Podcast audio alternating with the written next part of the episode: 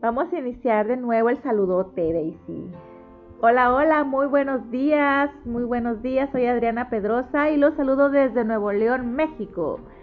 Bienvenidos a esta nueva emisión de Oasis Divino. En esta ocasión con la colaboración de mi amiga Daisy Payquin. Y arrancamos este programa no sin antes enviar un saludo al señor José Antonio Contreras, presidente del Instituto Cultural Iberoamericano. Buenos días, España. De igual manera, enviamos un saludo a la señora Ana Yancy Marín, directora de Trilce Radio. Buenos días, Costa Rica. Y entramos en materia. El tema de hoy el tema que abordaremos el día de hoy es el enojo. Y se preguntarán por qué repetí el saludo. pues es que ya estamos en Spotify o Spotify, no sé cómo se pronuncia Daisy, pero eh, ya estamos en Spotify con un planeta con esperanza y la intención es poder compartir los programas grabados ahí. Entonces se me había olvidado poner aquí a grabar y ay, es una cosa que se me pasa a cada rato que no pongo la grabadora del programa, entonces es una es algo que debo de, de tener ya la, el hábito para poder poder grabar los, los programas y poderlos compartir posteriormente con nuestros amigos de de bueno, de todo el mundo que, que quieran escucharnos en un tiempo diferente al que se transmite aquí en vivo. Y era importante que en Spotify, Spotify salga eh, de dónde es el, programa. El programa se transmite por Trilce Radio con el auspicio del Instituto Cultural Iberoamericano. La dirección de la señora Ana Yancy Marín desde Costa Rica y eh, bueno, el presidente del Instituto Cultural se encuentra en España, entonces la sede de Trilce, por así decirlo, está en España. Y es importante que todos estos datos aparezcan en, en bueno, en la emisión, en la, en la re, republicación o como retransmisión, retransmisión perdón, de este programa. Este programa tiene como nombre Oasis Divino y tenemos como colaboradoras ahorita a Daisy Pay Queen, a Jacel Saucedo y Claudia Cepeda que se encuentra en pausa por una cuestión familiar personal y estamos ahorita pensando y planeando invitar nuevas colaboradoras, ¿verdad Daisy? Estamos en oración. ¿Por ello? Sí, estamos, estamos ya este, de tiempo, yo ya tenía tiempo pensando en, en alguien específico para participar con nosotras y bueno, pues ha estado en mi mente, incluso antes de que tú me lo comentaras. Sí, sí. Bueno, vamos a, vamos a enviarle la invitación a esta chica, vamos a ver si se acepta ese tío, si no, bueno, entonces pues no era el tiempo o no era la persona eh, indicada. Y bueno, eh, porque se requiere mucha paciencia, tiempo, a veces hay que hacer tiempo, bueno, todo lo que implica estar acá, ¿no? Y bueno, ahora sí vamos a entrar en materia después de este largo inicio, larga introducción doble. Vamos a iniciar, quiero iniciar el tema del enojo con Efesios 4:26 que dice, airaos pero no pequéis, no se ponga el sol sobre vuestro enojo. Y el 27 dice, ni deis lugar al diablo. Siempre yo pensaba que iba, iba pegado porque siempre yo me lo aprendí así junto. Airaos pero no pequéis, no se ponga el sol sobre vuestro enojo, ni deis lugar al diablo. Eh, y bueno, ¿Qué significa este versículo? Porque dice, airaos pero no pequéis. Es decir, tenemos permiso de enojarnos. Eso, eso nos, está diciendo este versículo. Bueno, reflexionando en ello, pensando en ello y leyendo un poco, encontré que, bueno, todos, todos sentimos emociones y eso es obvio. No, no, no, no tengo que investigar en ningún lado para saber que todos los seres humanos tenemos emociones. El sentir enojo, indignación, coraje, es parte de nuestra naturaleza humana es normal y bíblicamente aceptable sentir enojo. Por eso dice airaos, airaos.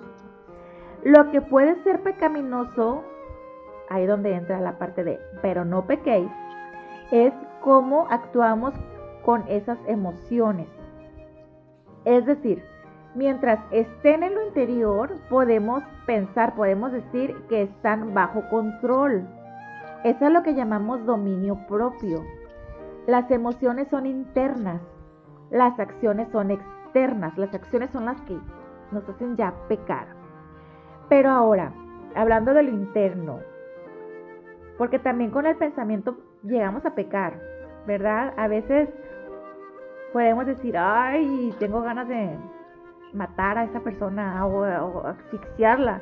Entonces ya estamos en nuestro pensamiento maquinando hacer daño. Entonces, hasta allí nos quedamos ah, pensando en eso, pensando en eso, en, en cómo mantener bajo sujeción nuestras emociones, pero de una manera piadosa, como me decía Daisy ah, detrás de micrófonos, cómo mantener nuestras emociones bajo control de una manera correcta, pensaba y meditaba, si hacemos esto sin la intervención divina, si intentamos mantener las emociones bajo control sin la ayuda de Dios, lo único que hacemos es, como se dice coloquialmente, tragarnos el coraje. Esto a la larga resulta peor porque es como una olla de presión que tarde o temprano truena y con consecuencias catastróficas.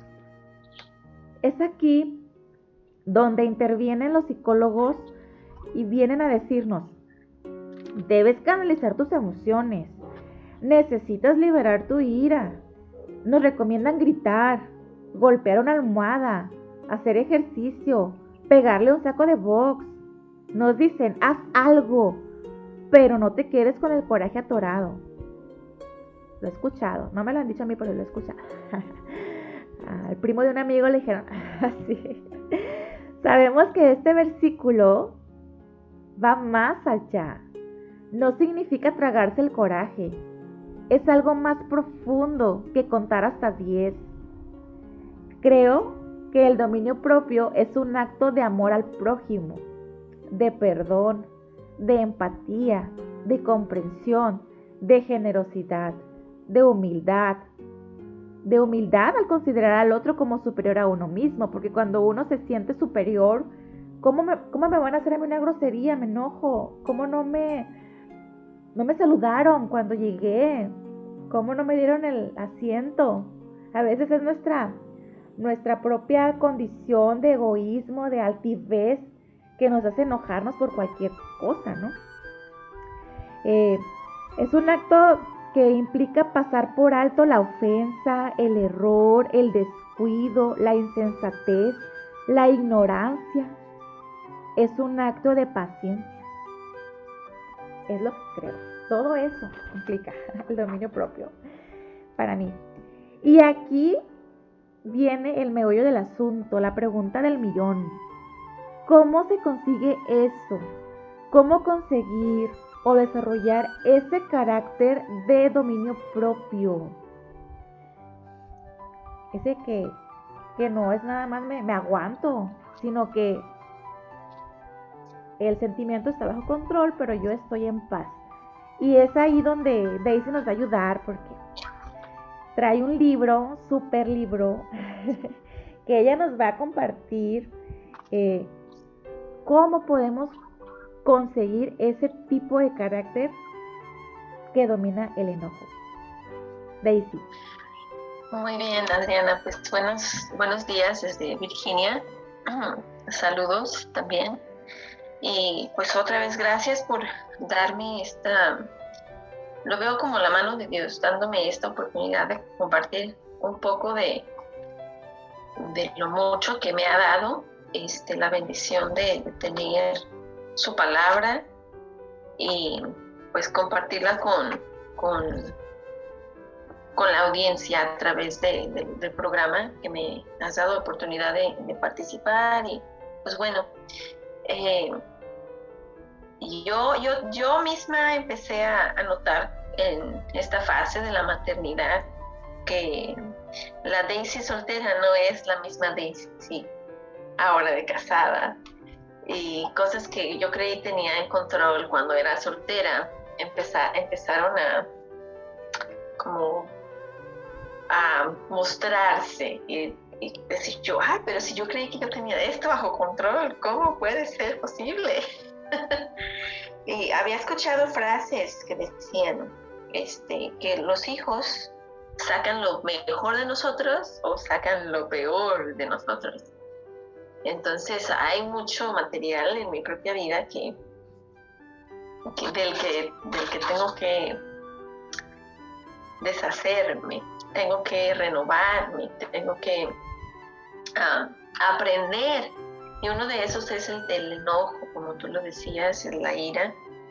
Este, es, es, una, es una condición universal y había, cuando era soltera, mi hermano tenía este libro en su librero, cuando todavía no se casaba, mi hermano que es pastor, eh, tenía este libro y nunca me llamó la atención. Este, está, el título está en español también, eh, el, el, libro está en español, el título es El otro lado del amor o La otra cara del amor, de Gary Chapman.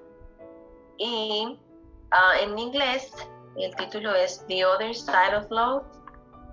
Entonces, um, la palabra de Dios es la número uno, la guía número uno que nos enseña. Y pues es bueno tener... Um, este, este libro fue hecho por, por un consejero bíblico, creo que él es consejero bíblico y a veces en una situación más específica es como los doctores, hacen su especialidad, eh, sí son doctores generales, pero luego tienes el, especialista de cardiología que se dedica al corazón, y luego tienes el especialista de neumología que se dedica a los pulmones. Y bueno, en cuanto a la Biblia, hay temas específicos también que, uno tiene que estudiar específicamente según la necesidad que hay en nuestro corazón. Y hay consejeros bíblicos que estudian esa, vamos a decir, esa, esa rama, vamos a decir, el, hay quienes estudian la amargura, hay quienes estudian el enojo y qué es el enojo. Y bueno, este libro es, salió de ese estudio que este consejero hizo porque pues muchas personas venían a su oficina a pedir consejo cómo, cómo manejar sus emociones de ira de una manera piadosa. Y ese libro es de eso se trata y voy a compartirlo este, um, para empezar en la introducción está, está en inglés y yo no lo tengo en español pero si me tienen paciencia voy a tratar de traducir algunas cositas. Y, bueno el autor empieza diciendo Entender el, el, origen del enojo es esencial para entender el propósito del enojo. Y entendiendo el propósito del enojo es básico para que aprendamos a procesar el enojo en una manera constructiva. Así que no podemos, no podemos echarnos a, correr si primero no sabemos gatear. Y para empezar, tenemos que empezar a entender qué es el enojo. Em, el enojo, ¿cuál es el origen?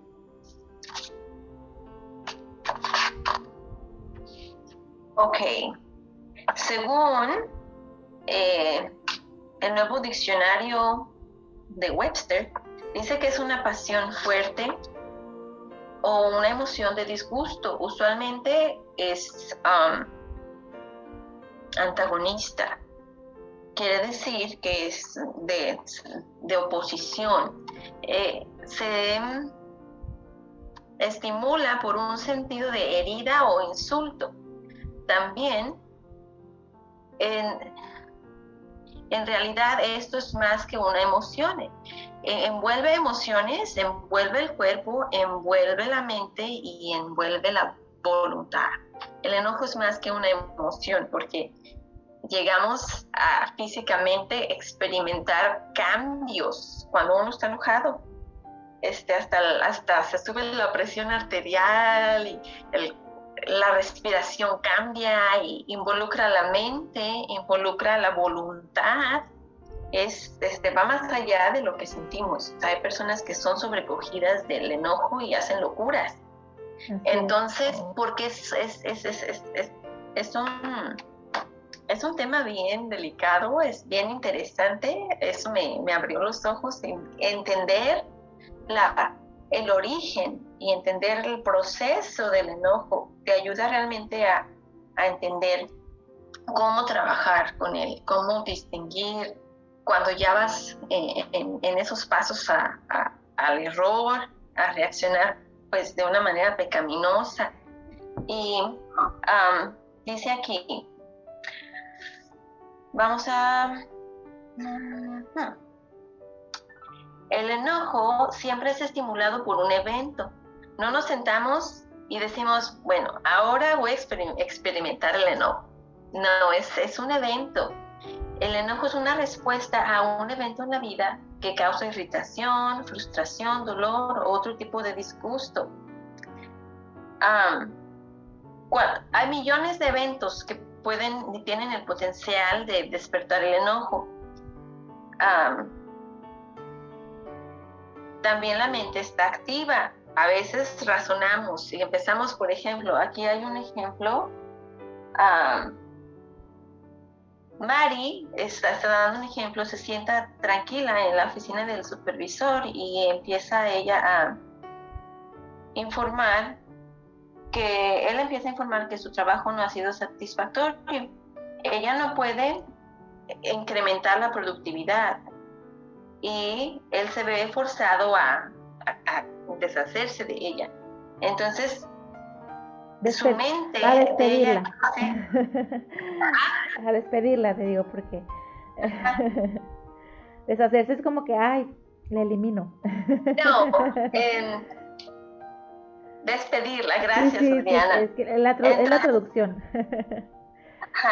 Dice aquí, ese es un ejemplo de, una, cuando, eh, una persona está Ah, es un ejemplo de una persona, estamos viendo un evento, ella está atravesando este evento, le están diciendo que la van a despedir, entonces en su mente ella empieza a decir,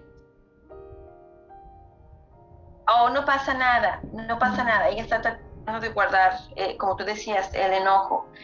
Ah, empieza entonces ella a, en su mente a razonar, es, es porque estoy soltera, es porque soy una mujer soltera, es porque muchas razones, es porque no soy tan no trabajo tan fuerte como los hombres, es porque empiezan empiezan a racionalizar por qué me despidieron, la verdadera razón por qué fui despedida no es lo que me dicen, es porque o le caigo mal, entonces ya estás dejando que tu mente empiece a te, enojas, eh, dejas que tu mente empiece a razonar cosas que, realmente pues no sabes. Y, bueno, aquí dice, aquí te da un ejemplo de cómo envuelves la mente. Y luego el, el, cuerpo, como el cuerpo, ¿verdad? Hay quienes se deprimen tanto cuando son, son ah, despedidos de un trabajo que se deprimen, o sea, sus, dicen ya no tengo trabajo. Hay quienes incluso en el tiempo pasado se, se suicidaron, se quitaron la vida porque perdieron trabajo, perdieron todo.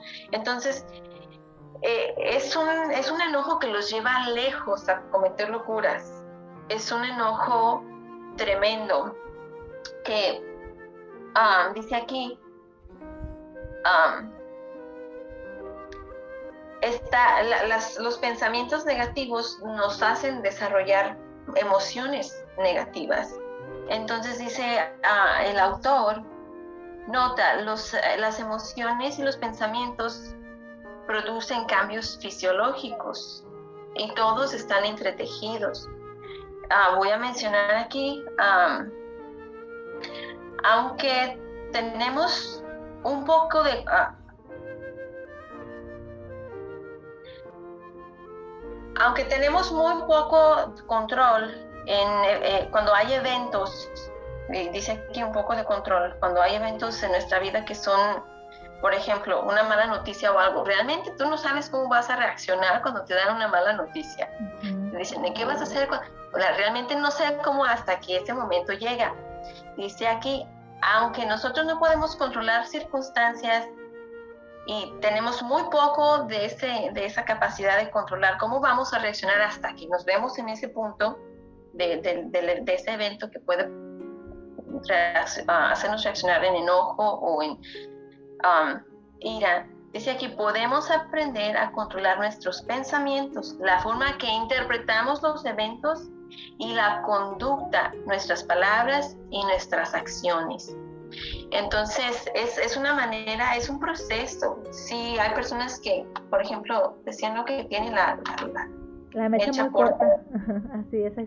La mecha corta. Pasa algo y... Rápido explota. Fíjate, ahorita que estabas comentando tú sobre el caso de la chica que despiden y esta chica comienza a pensar en su mente, a maquinar esos pensamientos de que me despidieron porque soy joven o soy mujer. Creo que tiene mucho que ver con el egocentrismo, egocentrismo del que te hablaba hace un, hace un momento, esa incapacidad de, de reconocer los propios errores. No reconozco que yo hice cosas mal, que no fui lo suficientemente responsable, lo suficientemente proactivo, proactiva. Y en lugar de reconocer la propia falla, comenzamos a buscarle fallas a todo el mundo alrededor. Es que es por esto, por esto, por esto, por esto. Pero cuando uno reflexiona en, en la verdadera razón por la cual pasan las cosas que uno mismo propicia y se baja del ladrillo y se ubica que no es uno superior, no es uno super mujer, super hombre, que no es uno lo suficientemente sabio o inteligente, que se puede equivocar uno. Entonces ya no, y es como que esa humildad te ayuda a bajarle tres rayitas y en lugar de responder, reconocer, reconocer que sí es cierto. Porque yo reflexionando en mi, en mi propia vida, cuando como maestra, cuando un niño no me hace caso, es que ¿por qué no me hace caso si soy la maestra? es que ¿por qué no me obedeces si soy tu madre? Pero volvemos a lo mismo, sentimos que tenemos esa autoridad, ese rango, y ¿por qué no me haces caso? Oye, aquí estoy. ¿No sabes quién soy yo? ¿Cierto, Daisy? Entonces yo creo que, que, tiene, tiene que ver con eso. Si uno, cuando uno ya reflexiona en su propia condición humana caída, esta humanidad caída, somos pecadores, no somos buenos, no somos los perfectos, entonces ya le vamos bajando tres rayitas, pero cada quien, cada quien tiene que identificar cuáles son las cosas que le detonan el coraje. En mi caso sí, yo, yo, reconozco que sí, yo sentirme, pues yo sé, ¿por qué me contestas? pero no, no señores, no lo sé todo. hay que ser más humildes, hay que ser más empáticos, ¿cierto? Bueno, Sigue, sigue, dice con el tema. y pues es, es, es, un proceso realmente, Adriana. Y tú estás haciendo ya, o sea, tú ya estás, tú ya estás haciendo por el proceso, tú estás deteniéndote a razonar, no, eh, no injustificadamente, sino que tú estás realmente haciendo un análisis. Evaluación, una evaluación ah, personal. Sí, y, y, eso es totalmente diferente de una justificación irracional. Y eso ya es este, reconociendo, es una, es una evaluación, no muchas personas se evalúan a sí mismas. Al contrario, como tú dijiste, se empiezan a justificar. Y, y, bueno, aquí dice, el propósito de, de, al momento de este libro, en esas primeras páginas, es clarificar los componentes del enojo. Eh, un resumen, el enojo son emociones, pensamientos, experiencia física, cuando creemos que algo o alguien nos está tratando de una manera injusta. Entonces, eh, yo creo que, dice aquí el autor, yo creo que la capacidad para la capacidad del hombre para el enojo está enraizada en la naturaleza de Dios. Por favor, no, no, no, no piensen que estoy siendo irrespetuoso hacia Dios. Al contrario, sostengo una profunda reverencia a Dios cuando sugiero que el enojo humano está enraizado en la naturaleza divina. Y yo cuando lo leí dije, pero ¿cómo? Pues ¿quién es el que nos creó? El que nos creó es Dios y dice que fuimos hechos a su imagen y a su semejanza. Y, y hay, hay emociones que Dios puso en nosotros y hay, hay um, ¿cómo se dice? Emociones, sí son emociones, pero hay... Sentimientos, reacciones.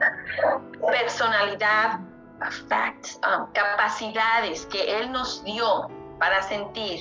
Entonces el enojo está, es, una de, es una de esas capacidades que fuimos innatamente, existe esa palabra. Fíjate que yo pensaba en eso porque, por ejemplo, la indignación, cuando yo veo a un niño en la calle solo, si yo no siento nada, siento indiferencia, pues no es como, es como si fuese un robot, como no me, no me mueve nada, eso no está bien. Y Dios, pienso personalmente que puso esa indignación para que nosotros podamos hacer algo al respecto, ¿sí? Pero no para que vayamos y hagamos locura, sino que hagamos algo correcto. ¿Estoy en lo correcto? Exactamente, ya, ya, ya, ya la llevas, ahí la llevas. la llevo, estoy, en terapia, estoy en mi propio, trabajar con mi propio enojo, entonces ahí voy. No, y, si yo realmente, cuando no, entendemos, a, una hermana dijo ayer, existe una ley, la ley de la gravedad. Yo no soy física, yo no entiendo cómo pasa, pero sé que existe y nos afecta a todos por igual. Cuando la estudias, pues es obviamente más enriquecedor y, obviamente pues entiendes mejor, pero es así, cuando tú estudias sobre un proceso el proceso del enojo, eh, dónde se, dónde se origina, cómo puedo eh, eh, salir adelante, va a, ser, va a ser un cambio de vida. ¿Por qué? Porque Dios nos ha dejado su palabra y voy a tocar versículos bíblicos aquí simplemente dando conceptos, pero vamos a ir que Dios es el que, el que, el que nos dice. Ahorita en Santiago 4.1 Fíjate nada más, dice aquí. ¿De dónde vienen las guerras y los pleitos entre vosotros? No es de vuestras pasiones las cuales combaten en, vuestros miembros. Codiciáis no tenéis, matáis y ardéis en, envidia y no podéis alcanzar, combatís y lucháis, pero no tenéis lo que deseáis porque no pedís. Pedís y no recibís porque pedís para gastar en vuestros deleites. Entonces, eh, está los enojos, las iras, vienen de nuestro corazón. Marcos, eh, hay un versículo que dice, no sé, está en los evangelios, en varios libros, que de dónde vienen los, los las, de dónde vienen los homicidios, las iras, sino de nuestro corazón, de dentro del corazón de los hombres, desde donde salen. Entonces, no, cuando yo digo que el, enojo es, no estoy diciendo que Dios es enojo, no, yo estoy diciendo que cuando el autor está diciendo aquí que él piensa que esa, esa capacidad en nosotros para enojarnos viene de, de la naturaleza divina, no quiere decir que Dios es enojo, pero aquí él va a desarrollar eh, lo que él considera. Las escrituras proclaman que Dios es justo. Lo que estoy sugiriendo es que el enojo se deriva de dos aspectos de la naturaleza divina. Dios es santo y Dios es amor. Y su santidad y su amor, dice aquí, es lo que cuando chocan, eh, en un sentido, ahorita voy a leer, las escrituras proclaman que Dios es santo Primera de Pedro 1.16, Levítico 11 en el Antiguo Testamento, la palabra santo significa apartado de, pecado.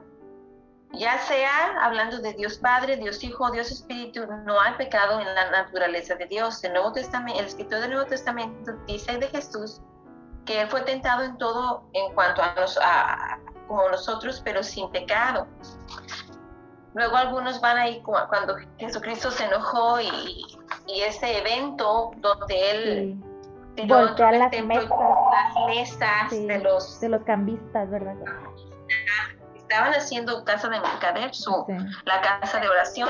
Entonces podemos ver ahí, ah, dice el autor ah, aquí, por ejemplo, porque Dios es santo y porque Dios es amor, Dios necesariamente experimenta eh, enojo. Su amor busca lo mejor de sus criaturas y su santidad se para para siempre en contra del pecado.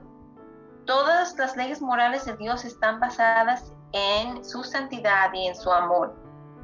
Entonces, siempre están alineadas con lo que es correcto y con lo que es bueno para sus criaturas. Dios desea que el hombre escoja lo correcto y se goce de sus beneficios. Él dijo en, el Antiguo Testamento a Israel, ve, a lo voy a parafrasear porque estoy leyendo lo del inglés. he aquí, pongo delante de ti la vida y la prosperidad, la muerte y la destrucción, por lo cual te mando hoy que ames a Jehová tu Dios, camines en sus, sus estatutos y que guardes sus mandamientos, decretos y leyes. Entonces vivirás, tendrás larga vida y el Señor tu Dios te bendecirá en la tierra a la que entras a poseer. Dios en su amor busca lo mejor para nosotros, pero en su santidad, cuando nosotros rechazamos eso, eh, eh, es un, dice aquí, sabiendo el efecto del pecado del hombre, despierta el enojo de Dios. ¿Sí me explico? Eh, dice, bueno, es, lo, que el libro dice. Entonces, la preocupación de Dios por la justicia y la rectitud, ambas crecen en, eh, de su santidad y de su amor. Y esto motiva también el enojo, el enojo y la ira santa de Dios. Es que la Biblia habla de la ira de Dios y es una cosa que muy pocas veces escuchamos. Estamos acostumbrados a escuchar del amor de Dios, del perdón, de la misericordia de Dios. Pero, pero cuando hablamos de ira, de castigo, eso no nos gusta, eso no nos gusta escuchar. En Salmos, Salmo 7.11 dice que Dios está enojado con el impío todos los días. Y, realmente esto se deriva de dos, de dos, ah, de su dos partes de su naturaleza, su santidad y su amor. Eh, cuando yo vi eso, Adriana, yo dije, wow, ¿qué Oye, y luego dice, está enojado con el impío todos los días, todos los días, pero pero Dios, en su amor, Él no, él no, no reacciona como nosotros reaccionamos a nuestra humanidad cuando estamos enojados. Porque si está enojado con el impío todos los días, todos los días, mm, destrucción y todavía eh, está siendo paciente para con el hombre, no queriendo que nadie perezca, dice la palabra, sino que todos procedan al arrepentimiento. Y eso es algo que nosotros necesitamos desarrollar, esa, ese amor por el prójimo que nos, que nos ayuda a, mantener esas emociones bajo control. Y sí, si Dios ha puesto el enojo en nuestra vida es para que lo usemos, pero cuando hay pecado, que nos enojemos con el pecado que vemos primero en nuestra propia vida y luego en el, en el mundo. Pero para hacer algo positivo con eso. Y es exactamente lo que movió a Dios en su amor y en su santidad, a darnos a su Hijo Jesús para descargar toda la ira por nuestro pecado sobre alguien que la pagó, que fue su hijo. Entonces, es wow. Ahorita que dijiste descargar toda la ira, wow, sí es cierto. Pues es que si lo ponemos en términos humanos, todo lo que le quisiéramos hacer a esas personas que nos hacen daño, imagínense, Dios eh, por toda la humanidad lo puso en Jesús para no hacerlo con nosotros. Eso es un regalo es su misericordia, su amor. Es una manera como canalizó ese, ese enojo para algo, producir algo bueno. Y es la salvación de todos aquellos que aceptan a Jesús como, como el Salvador de sus vidas y pues redimirnos para Él. Eh, es, es, tremendo. Yo cuando estuve... Wow, necesito poner ese libro en mis libros por leer tengo. Ayer fui por otro porque vamos a iniciar un estudio bíblico en la iglesia nuevo y, a mí me dicen, necesitas un libro y yo, wow, ¿cuál libro? Voy y lo busco. Tengo tres ahorita en lista, bueno, más, pero los recientes que he comprado y, apenas llevo un capítulo de cada uno. Y yo creo que voy a apuntar ese libro también. y bueno, pues estoy leyendo pedacitos aquí y allá y todavía tenemos tiempo.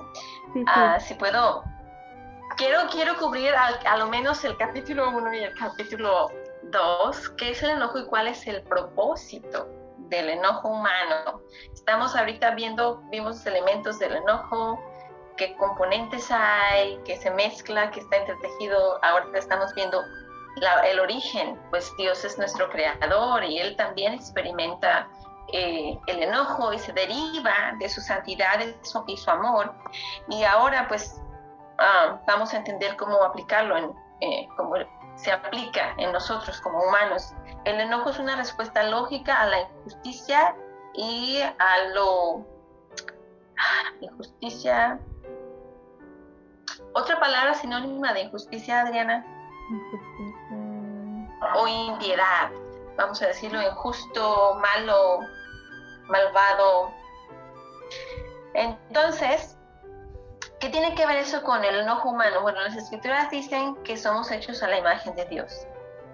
Aunque la imagen de nosotros cuando caímos ah, en pecado no fue borrada, todavía tenemos en nuestro ser profundas marcas en nuestra alma de esa, de esa imagen de Dios, aunque somos caídos. Entonces, aunque somos caídos, aquí tenemos una preocupación por la justicia y la rectitud. Vamos, y es aquí donde está el punto que yo te decía, respetando a todos los, a todos los oyentes yo no voy por, cuando yo era niña, a los cuatro años, empecé a hacer preguntas grandes en mi vida. Circunstancias me llevaron a preguntarme, ¿es esto la vida? ¿Se supone que la vida sea esto? Porque yo escuchaba pleitos en, en casa y yo tenía miedo y me escondía debajo de la mesa cuando empezaba a escuchar los pleitos entre padres. Y no es algo muy bonito. Entonces, eh, eso despertó preguntas, muchas preguntas, y Dios me encontró. Gracias a Él que me encontró y me mostró en su palabra quién es Él y, el propósito por el cual Él me, creó, me salvó y todavía tiene un propósito para nuestra vida. Pero aquí quiero, quiero tocar este punto porque dice aquí, esto es una situación moral, somos criaturas morales. En, no importa lo que sea el intento del mundo moderno en cuanto a, reducir al hombre como a una criatura amoral, tal concepto, tal vista, tal opinión no se alinea con la realidad. No importa qué tan lejos una persona esté caída, vamos a decirlo aquí, en algún punto de su, de su vida, ellos tienen alguna preocupación por la justicia y quiero tocar a lo mejor puntos muy delicados aquí en ese sentido, porque sé que tenemos audiencia de todo tipo. Vamos a tocar personas que, que niegan la existencia de Dios. Todavía ellos, todavía ellos negando la existencia de Dios, tienen impregnado en su diseño como humanos esa naturaleza que Dios les diseñó tener. Y una de, una de las cosas es que aunque haya un hombre muy, muy perverso, muy malo, que tú digas, ay, esa, esa persona no sabe nada de justicia, esa persona no sabe, no le interesa la justicia, no le interesa la rectitud. Todavía, aunque sea una persona muy mala, vamos a decir un narcotraficante, un asesino, eh, alguien en Afganistán de los que ejecutan a otras personas, y aquí estoy tocando puntos muy difíciles, todavía esas personas que, cometen esos hechos atroces, eh, comparado a, otras personas, todavía ellos tienen una preocupación en su corazón por lo que es justo y recto. Y eso me, me super despertó. ¿Por qué digo esto? El autor dice, encuentra a la persona más, más mala sobre la faz de la tierra, síguelo por una semana y lo vas a escuchar decir frases como, eso no está bien, él no debe hacer aquello o aquello, y también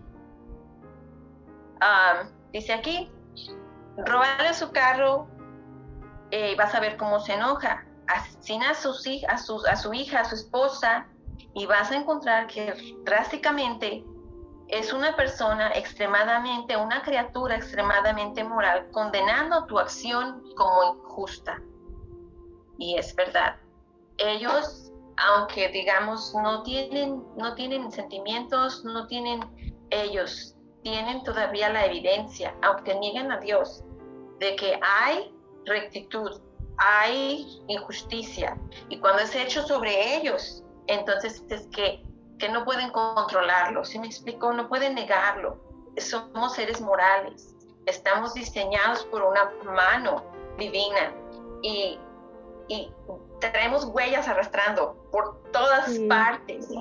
Y Dios quiere encontrarnos. Cuando algo así pasa, eh, yo me pongo a pensar en circunstancias que personas han pasado y yo digo, no hay otra, no hay otra más que sí, indignarse.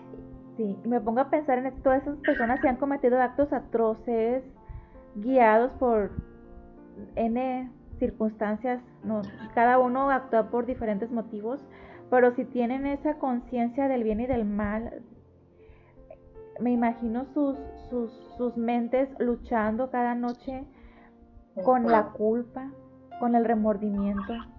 Y me acuerdo del apóstol Pablo, porque él antes de ser apóstol fue asesino. Él mataba a los cristianos, los sacaba de, sus casas, niños, mujeres, hombres, de todo. Y, actuaba de una manera em, cruel y despiadada, pensando que lo hacía lo hacía por Dios, pensando incluso que lo hacía en el nombre de Dios, pensando que eran personas blasfemas.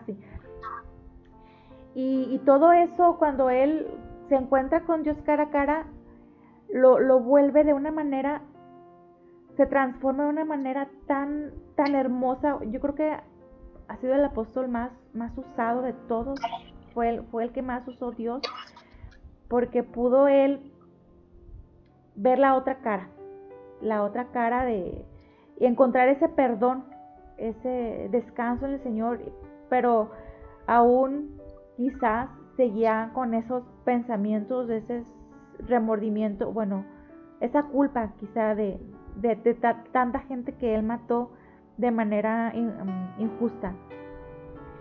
Y, pero bueno, quise hacer este paréntesis ahorita, Daisy, porque no sabemos quién nos está escuchando, que en Cristo hay perdón, en Cristo hay redención, en Cristo hay reconciliación. Y Él puede tomar toda esa ira y hacer algo bueno. Y no importa quién sea, de verdad yo estuve leyendo a David, David, un rey, y, a veces entra polémica. Yo, yo como, como creyente, como eh, me pongo a, a, leer la escritura y, me pongo a pensar en aquellos que no tienen el Espíritu de Dios para ayudarles a entender su palabra. Han de pensar, ay, este hombre, este, un asesino, y, cómo es que tiene su corazón, cómo puede Dios decir que David es un hombre conforme a su corazón. Y, yo a veces batallo y lucho y digo, pero Señor, cuando me pongo a ver que no depende de quién es Él, sino depende de quién es Dios. Y sí, él tiene un, eh, en cuanto a arrepentimiento, un corazón arrepentido. Cuando Dios le, muestra su pecado, no se justifica. Y, y sí, o sea, confiesa. Y me pongo a ver las oraciones que David hizo. esa, es la, esa es la clave, Daisy. Esa es la clave, pienso ahorita, que la, es si tú eres consciente de tu pecado y en lugar de justificarte lo reconoces y te humillas y le pides perdón a Dios, es cuando empieza la transformación. Y es cuando ya le empiezas a bajar tres rayitas a tu enojo y empiezas a considerar al otro más que a ti. Pero eso es un proceso, como tú decías. Es un, es un proceso y realmente personas, Adriana, no sabemos cómo caminar en proces esos procesos. Yo como mamá, nadie me enseñó a ser mamá. Yo vi a mi mamá y estoy repitiendo lo que yo vi de ella, pero la manera, a la manera bíblica, a la manera, ¿quién lo dice? ¿Quién, lo caminó enfrente de mí?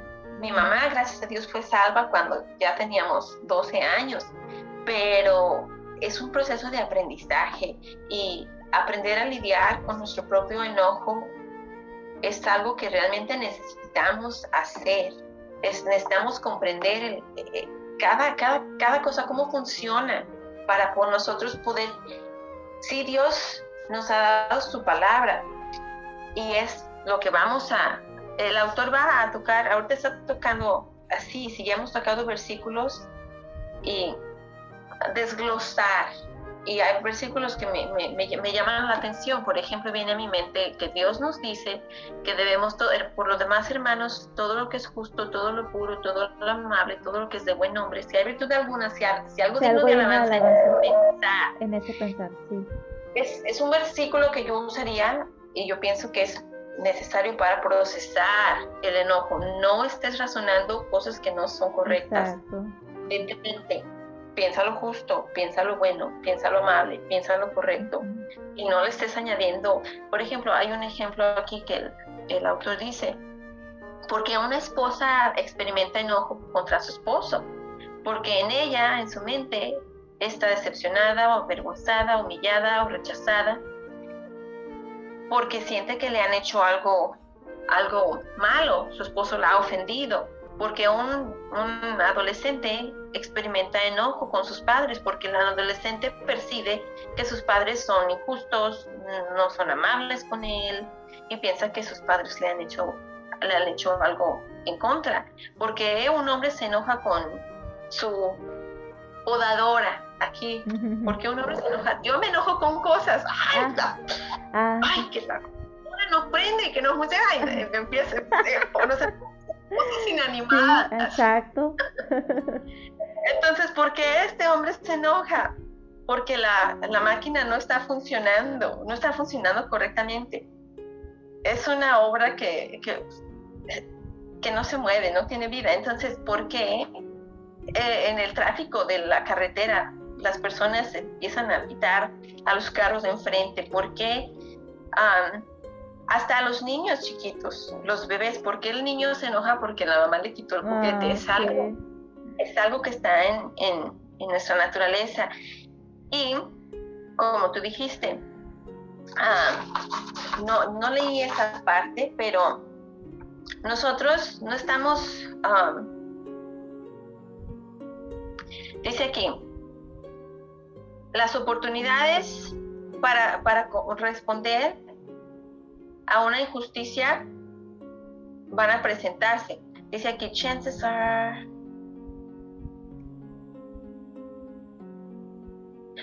¿Por qué te enojaste? Dice aquí. Trata de recordar, está, solo siento, estoy tratando de traducir. Trata de recordar la última vez que experimentaste enojo y pregúntate la pregunta, ¿por qué te enojaste? Las uh, chances, las, las respuestas pueden ser muchas. Algo o alguien te trató injustamente o sentiste que algo estaba mal. Tu enojo pudo haberse, dirigido a una persona, a un objeto, a una situación, a ti mismo, a veces hasta en contra de Dios, o incluso con una circunstancia o alguien que te trató mal. Entonces el enojo se origina en una percepción de que algo está mal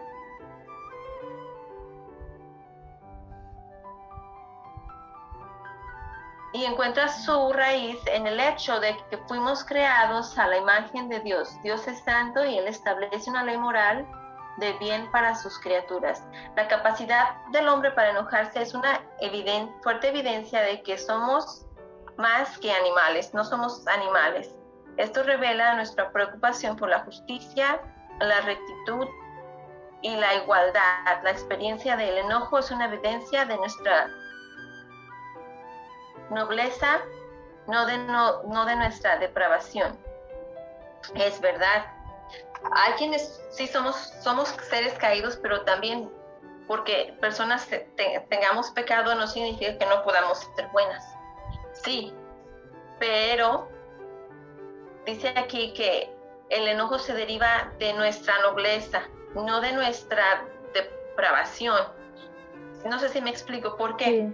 Se deriva de, nuestra nobleza porque tenemos preocupación por lo justo. Exacto. Por lo... Es lo que decíamos, nos indignan cosas, la, la injusticia nos indigna, nos enoja, pero porque nos mueve nuestro lado noble y entonces nos debe de motivar a hacer cosas buena, no a agarrar venganza, no a tomar venganza por nuestra propia mano y matar al que está golpeando al otro, como pasó con Moisés, que vio, que vio que el egipcio estaba maltratando a uno de su, de su pueblo y fue y mató al, fue y mató al egipcio.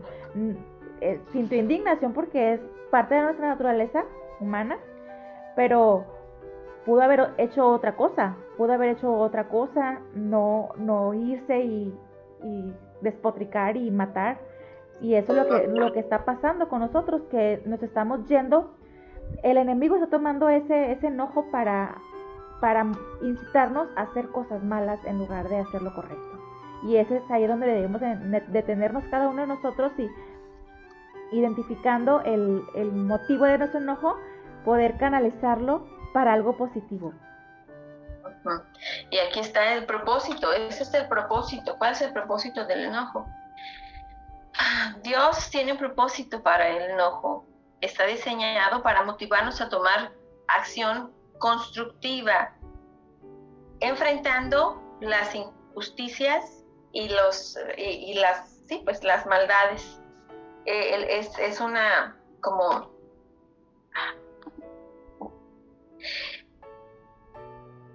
es... ¿Podría ser radar? Estoy pensando en mi mente, estoy traduciendo. Sí, sí, sí. el enojo humano está diseñado por Dios para motivarnos a tomar una acción constructiva en la cara del wrongdoing o cuando estamos enfrentando alguna injusticia como tú lo decías, alguien me decía aquí en donde yo vivo que trabaja en una, fábrica y para esa persona se siente indignada cuando tratan mal a otro de los trabajadores. Porque para él ellos están siendo injustos, están siendo, siendo malos. Entonces, el enojo está diseñado para motivarnos a tomar acción positiva en contra de la injusticia. Sí, como dice la palabra, no devolviendo mal por mal, ni maldición por maldición. Y eso también como creyentes, cuando nosotros reaccionamos de una manera positiva ante lo negativo, motivados por el enojo, no quiere decir que, nos, que somos indiferentes o que no nos duela, simplemente que estamos reaccionando como Dios quiere que lo hagamos y eso es una evidencia de que Dios gobierna nuestras emociones y la otra persona puede vernos y decir, ¿Cómo le haces? Yo quiero lo que tú tienes. Eh, tener esa paz en medio de la prueba. Eh, nos han despedido a lo mejor injustamente, pero no pensando cosas malas del, jefe. Y volviendo al ejemplo que tú dabas, trayendo a nuestra mente todo lo bueno, todo lo justo, todo lo amable, todo lo puro, todo lo que tiene virtud, pensando cosas buenas. y, llenando de positividad nuestra vida. En este, en este lado de, de el propósito de, la, del enojo, dice aquí motivados por la injusticia, pero guiados por el amor.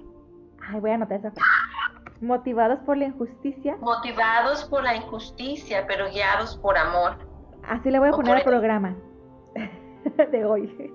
Motivados por la injusticia, pero, guiados por el amor.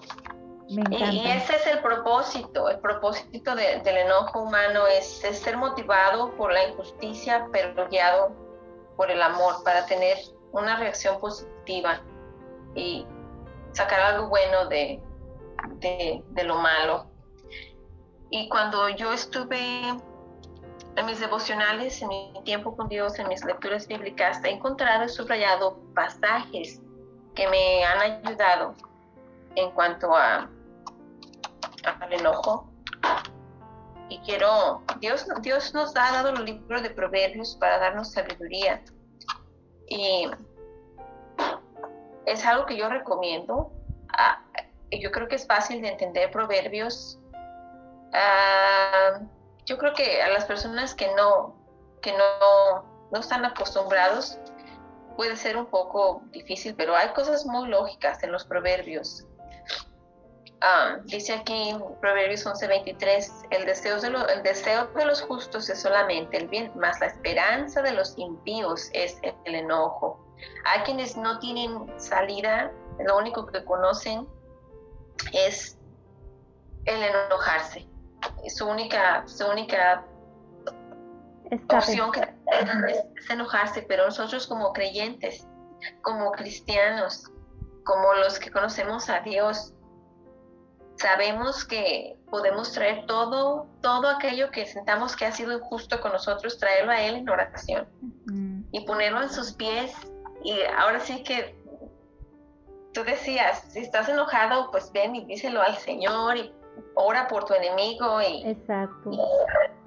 entonces, este, es, es, nosotros tenemos a dónde correr, a dónde ir, pero la esperanza de los impíos es solamente el enojo. Es que se relaciona con los temas, con los temas que ya hemos abordado, con la paciencia, con el perdón. Si me enojo, pero ¿qué hago? ¿Me quedo ahí y me trago el coraje? No, hay que perdonar. Y hay otro que dice, para advertirnos, Proverbios 14, 17, el que fácilmente se enoja hará locuras.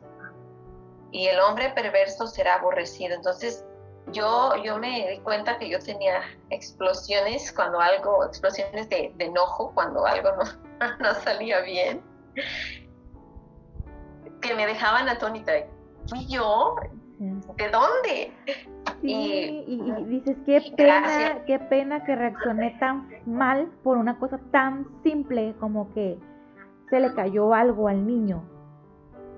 Pero, bueno, Ahorita estamos viendo cómo la pandemia, y esto te lo mencionaba detrás de micrófonos, detonó mucho la violencia, el estrés del encierro, la desesperación y volvió en el año 2020, perdón, sí, sí. El año pasado, cuando empezó la pandemia, este, volvió el, el, esa campaña de televisión de cuenta hasta 10. Yo de hecho busqué hay unos comerciales, están en YouTube, los de los años finales de los 80, principios de los 90, cuando tú y yo éramos unas niñitas chiquititas, escuchábamos esos, cuenta hasta 10. Eh, y ahora volvió esa campaña porque hay mucha mucha violencia en, en, los hogares a causa de por sí, de por sí ya había violencia, ahora con la cuestión del encierro se ha detonado y el gobierno en México ha implementado esta estrategia para llevarnos a reflexionar en el motivo del enojo, precisamente. Y, los comerciales pasados, de hecho, voy a ver si ahorita puedo poner algunos este, para que los escuchen a sus radioescuchas de, de otros países, si no están familiarizados con la televisión mexicana. Yo hace tengo años, dice que no veo la televisión abierta.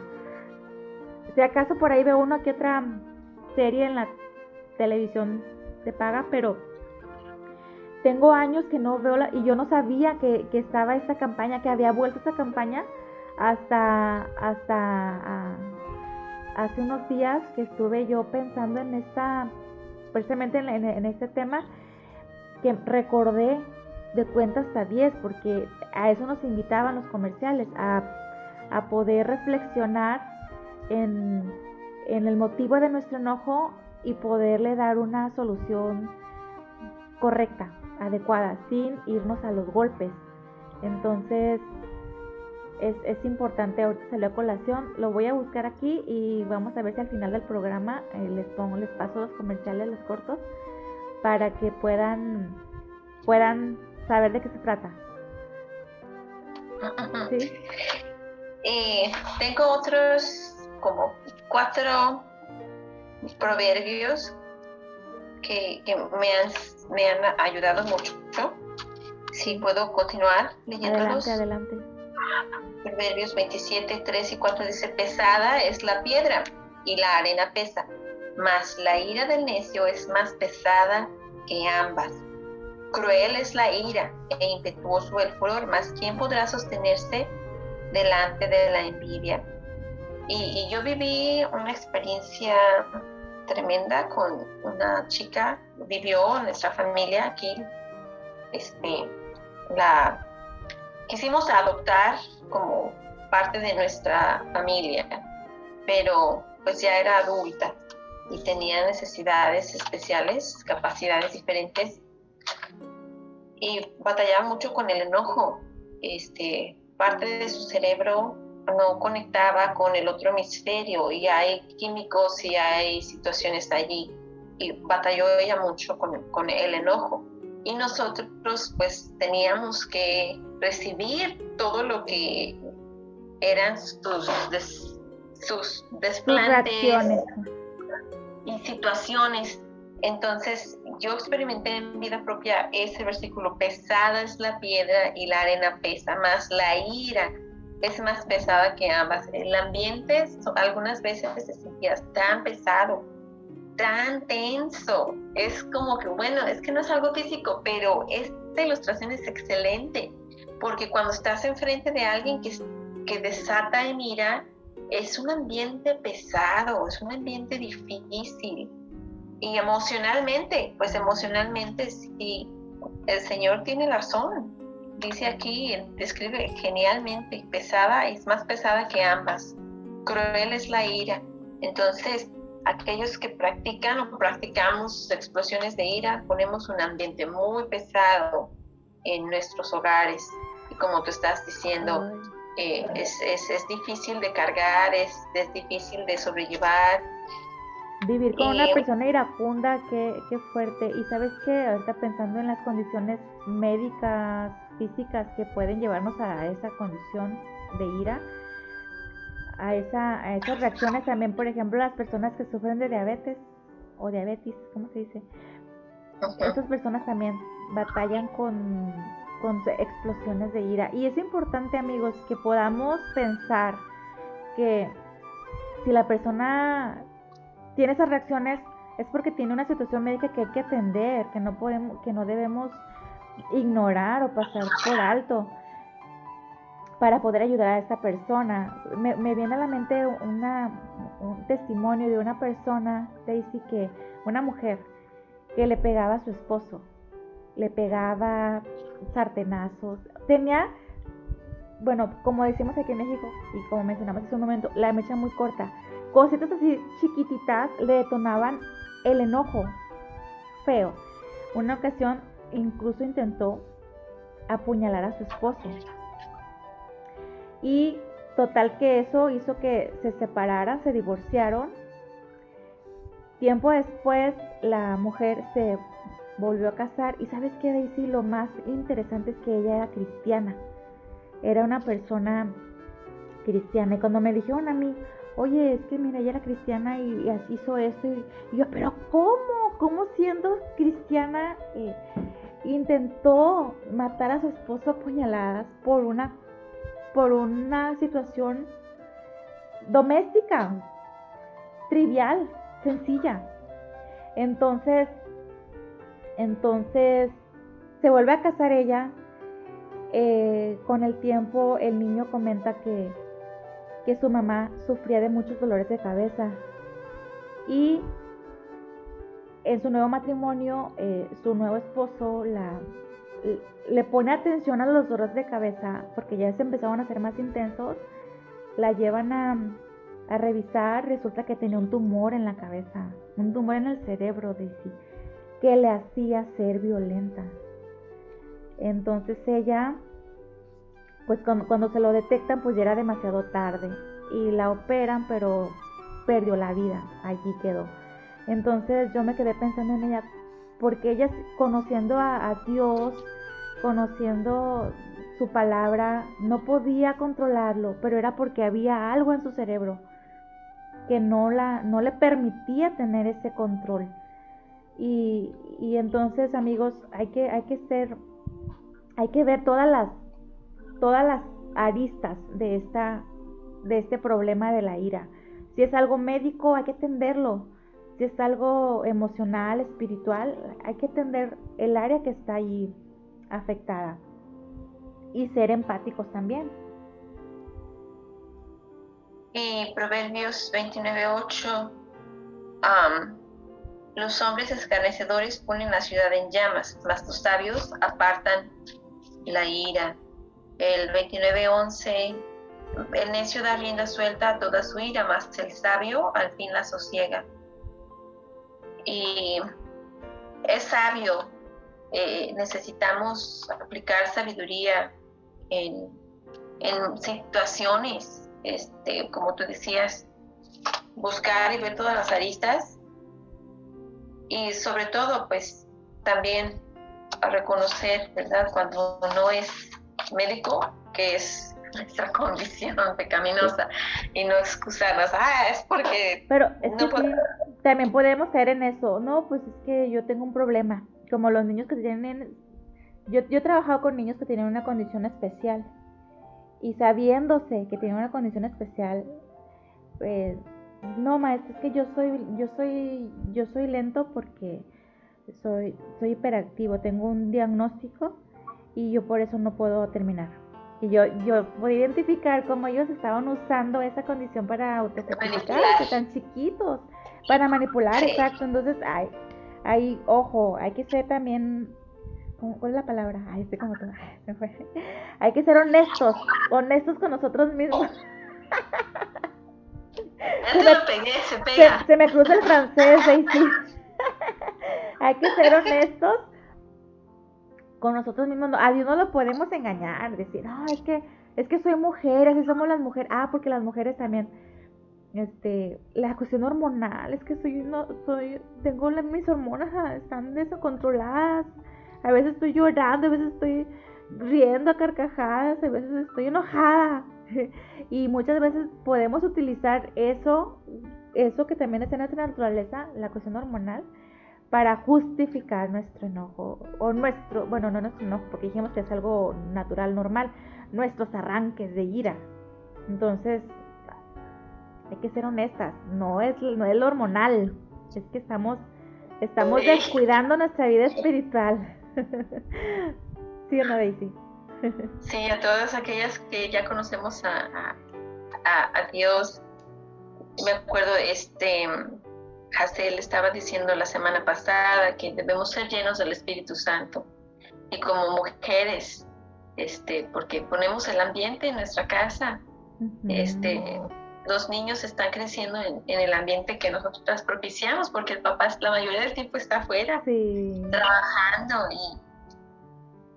y, y pues un consejo bien práctico que yo, que yo pues daría Santiago capítulo 1, versículo 19. Dice ahí, por esto mis amados hermanos, todo hombre sea pronto para oír, tardo para hablar, tardo para airarse, porque la ira del hombre no obra la justicia de Dios. Por lo cual, desechando toda inmundicia y abundancia de malicia, recibid con mansedumbre la palabra implantada, la cual puede salvar vuestras almas. Y, pues este libro de Santiago toca, toca ese tema, toca el, eh, el enojo, toca la ira y dice aquí que cómo podemos este, evadir entrar en pleito. Pues mira, primero, como tú dices, bájale a tus rayitas. Ah, escucha, a veces empieza una pelea porque no sabemos escuchar y, dice aquí, empezamos a hablar sin siquiera escuchar al otro. Se, escucha primero y, ser mansos y, luego reconocer que todos ofendemos muchas veces. Eh, dice aquí, si alguno, en Santiago 3, si alguno no ofende en palabra, este es varón perfecto, capaz también de refrenar todo el cuerpo. Eso de refrenar es bien difícil. Así que el único que puede realmente tomar las riendas y refrenar es, es cuando le damos el control a Dios, lo que decía Jacé la semana pasada. Es el ser llenos del Espíritu Santo de Dios. Y, y pues el, el, Espíritu de Dios, Dios nos ayuda en, en nuestra debilidad a entender y, y nos capacita para responder de la manera correcta, cuando tenemos esa abundancia de, todo lo justo, todo lo puro, todo lo amable, todo lo que es de buen nombre nuestra mente, su palabra. Entonces, es, es algo práctico, rápido que podemos ahorita pensar. Me gustaría a mí continuar con el desglose de, de este libro porque te ayuda a procesar cómo procesar el enojo en en, a largo plazo, cómo responder a cómo procesar el enojo distorsionado, cómo, cómo, el, cómo manejar el enojo en el matrimonio, el matrimonio, eh, cómo ayudar a tus hijos a, procesar el enojo en una manera piadosa. Entonces, ahí seguimos, seguimos este, en la investigación. Es mucho material, como para ser cubierto y son pasos, hay pasitos, vienen como cuadritos que te ayudan cosas prácticas, Adriana. A veces, a veces nos volamos mucho, decimos muchas Queremos cosas aquí. profundizar filosóficamente mm, la raíz del problema. Vamos a caminar prácticamente las cosas que sabemos aquí. Sí, es que sí, Daisy, son cositas, te digo, detallitos que a veces nos detonan el coraje y, y no, no, es, no es sano vivir en un ambiente así tan tenso cualquier cosita ya nos molestó. Y te lo digo yo personalmente aquí eh, con mis hijos, el mayor que le encantan los legos y, tiene legos regados por toda la casa y, y pisé uno y ya, o sea, pero bueno, es una cosa tan chiquita, ya me enojé, o sea, no es posible. Pero luego, pero es por la pandemia, es, es, la, es la contingencia, que estoy aquí encerrada, por eso me enojo.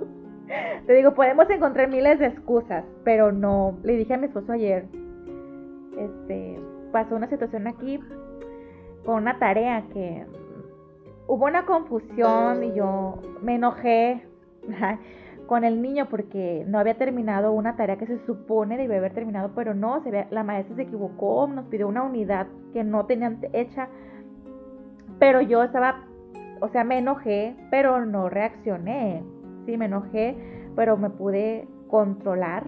Y le dije a mi esposo, es que mañana vamos a hablar del tema del enojo, entonces estoy estoy estudiando. Y este me llegó en un momento de propicio este y gracias a Dios, gracias a Dios Daisy por este tema, gracias por sugerirlo y por ponerme a meditar en ello. Y, no tenemos excusas, no tenemos excusas. Si, hay, si, es una cuestión médica hay que atenderla, si es una cuestión espiritual, si es una cuestión emocional, si lo que sea, Dios, Dios en su sabiduría, en su soberanía, Él nos puede ayudar y es el único que nos puede ayudar a mantener las emociones bajo control, pero, con, pero total. No como en esa olla de presión que explota. No es que nos aguantemos, es que lo procesamos y lo, lo digerimos. Vaya, lo, y lo canalizamos también para cosas buenas. Cuando es propicio, cuando es oportuno y cuando tenemos mm, esa, esa intención de llevarlo más allá. Sí, porque a veces decimos, bueno, ya pues voy a... Ya entendimos entendimos que el propósito es que sea este pararse por la justicia. La frase que escribiste, ya cerré el libro. Motivados por la injusticia, pero guiados por el amor. Guiados por el amor. Entonces, este es el propósito del enojo, es que seamos um, motivados a ver las injusticias y, y movidos a actuar en amor para parar la maldad, para... Eso me, me ayudó mucho, realmente, me ayudó mucho este, pensar que nuestros hijos están creciendo y que todas las reacciones que ven en nosotros van a ser heredadas para ellos también. Y pues como dice la palabra de Dios, por los demás hermanos, este, de tardo para hablar, pronto para oír, tardo para hablar, tardo para ir a arte este, está, te está, es un proceso, te está diciendo para, escucha, no hables, este, piensa. Y, hay que, hay que, hay que, como dices, la campaña esa que está allá. Sí, sí, sí, de hecho ya aquí tengo dos comerciales de cuentas a 10 de, de una televisora acá muy, muy conocida en México. Que, y fíjate, escúchalos, vamos a escucharlos, hasta parece bueno, utiliza palabras que están en, la Biblia del español antiguo, del español antiguo, que ahorita ya los comerciales ya más, más nuevos, pues ya traen otro lenguaje, pero este, este, sí es como que mm, nos, nos dice, la, el, piensa en el motivo del enojo y mejor actúa de esta manera, ¿no? Entonces, bueno, eso es como un consejo, un consejo eh, bíblico es pensar en esta, en estos versículos cuando nos sentamos enojados, enojadas. Recuerda, hay que ser ¿cómo? Prontos ah, para huir, prontos para huir, tardos para hablar, tardos para irarnos Y todo lo bueno, todo lo puro, todo lo justo, si hay virtud alguna, todo, lo, todo lo que se de buen nombre, si hay virtud alguna, si algo digno de alabanza, en esto pensar. Esos versículos hay que traerlos en la mente para no pensar mal de la gente, no enojarnos. Mm, bueno, detrás del enojo no, no, no llevarlo más, más allá porque hasta nos puede enfermar, como lo mencionabas, nos puede llevar a enfermarnos, nos puede llevar a hacer locuras. Entonces esos versículos, y hay más, hay muchos más, pensar en los ejemplos de, de quienes no controlaron su ira, en la Biblia, qué pasó, todo eso, hay mucho de dónde cortar de ahí, sí, entonces vamos a tener Vamos a tener eh, el enojo parte 2, el enojo parte 3, el enojo hasta... Sí, lo vamos a llevar como de dos en dos. Vimos hoy el origen y el propósito. Ok, perfecto. Entonces, amigos de Oasis Divino, esperen la segunda parte del enojo. Vamos, esa es la, primera parte de la terapia, la primera sesión de la terapia. Y pues esperemos, esperamos que haya sido de, de bendición para ustedes, que haya sido edificante, como para, como lo fue para nosotras estudiarlo y compartirlo con ustedes. ¿Algo más que agregar, Daisy, aquí? Sí, yo solamente quiero agregar este, el Santiago capítulo 4, versículo 6, pero Él da mayor gracia.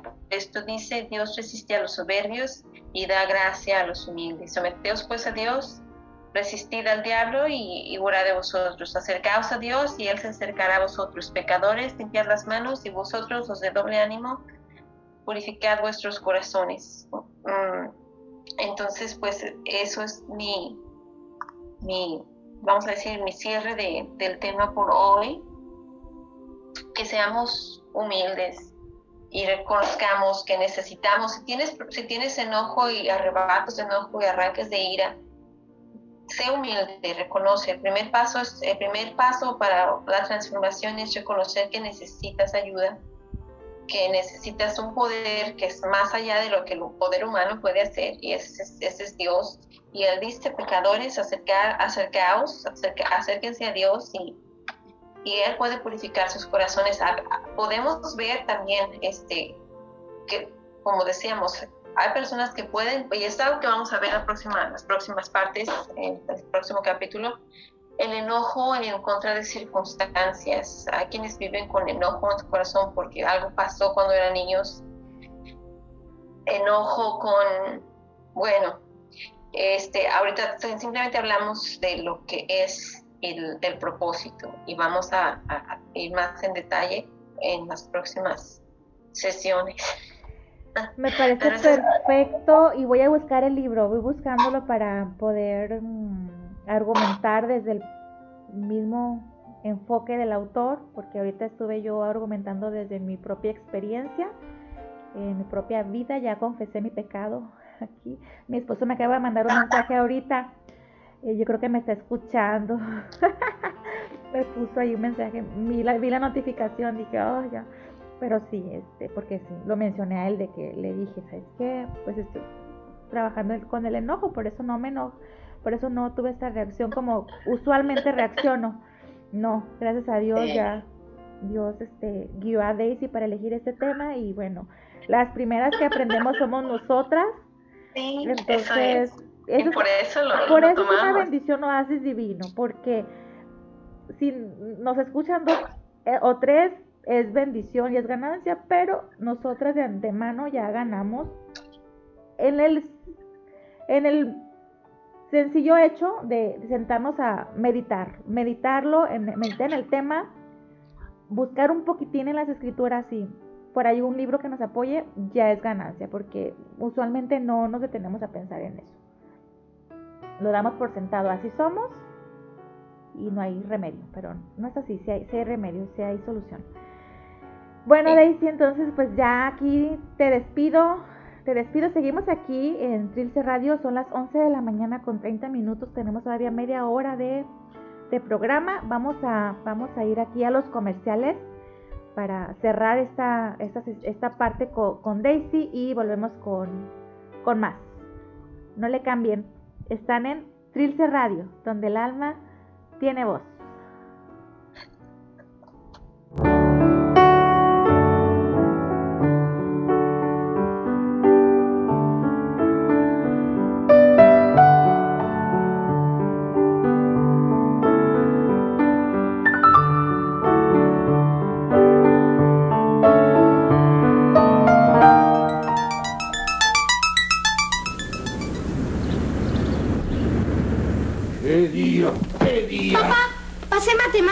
Ah, sí, qué bien. A ver, déjame ver. ¿Qué es esto? Sacaste un 6. Mira nada más eso. Pero sí estudio, papá. Ah, lo dudo. Seguramente que te la pasas jugando, ¿verdad? Mientras yo me mato en el trabajo para que tengas una educación. Arganote, malagradecido. Te... Deténgase. No lo haga. Muchas veces los problemas y las tensiones del trabajo hacen que nos exaltemos sin mayor razón y perdamos el control de nosotros mismos. Cuando esto suceda, cuente hasta 10 mientras respira lento y profundo.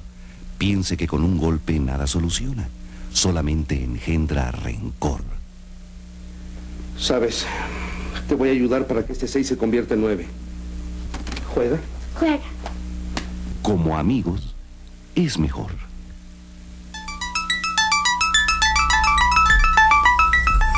Son las 11 y no llega. Tranquilízate. Es él. Vaya hora de llegar. No tienes consideración. Papá, ahora no, por favor. ¿Qué papá ni qué papá? Eres un desobligado, un irresponsable. Eres un... Contrólese, no siga. Las situaciones de tensión y de extrema angustia pueden llevarnos a actuar con violencia que luego lamentamos. Cuando sienta que está a punto de perder el dominio de sí mismo, cuente hasta 10 mientras respira lenta y profundamente. Si va a reprender a su hijo, hágalo a solas, jamás delante de sus amigos. Pásale. Nos tenías preocupados. Perdona, papá, es que no me di cuenta de la hora. La próxima vez nos avisas dónde podemos localizarte. Y procura llegar temprano. Es muy peligroso que andes fuera de casa estas horas, hijo. Sí, mamá, perdónenme. Con razones, es mejor.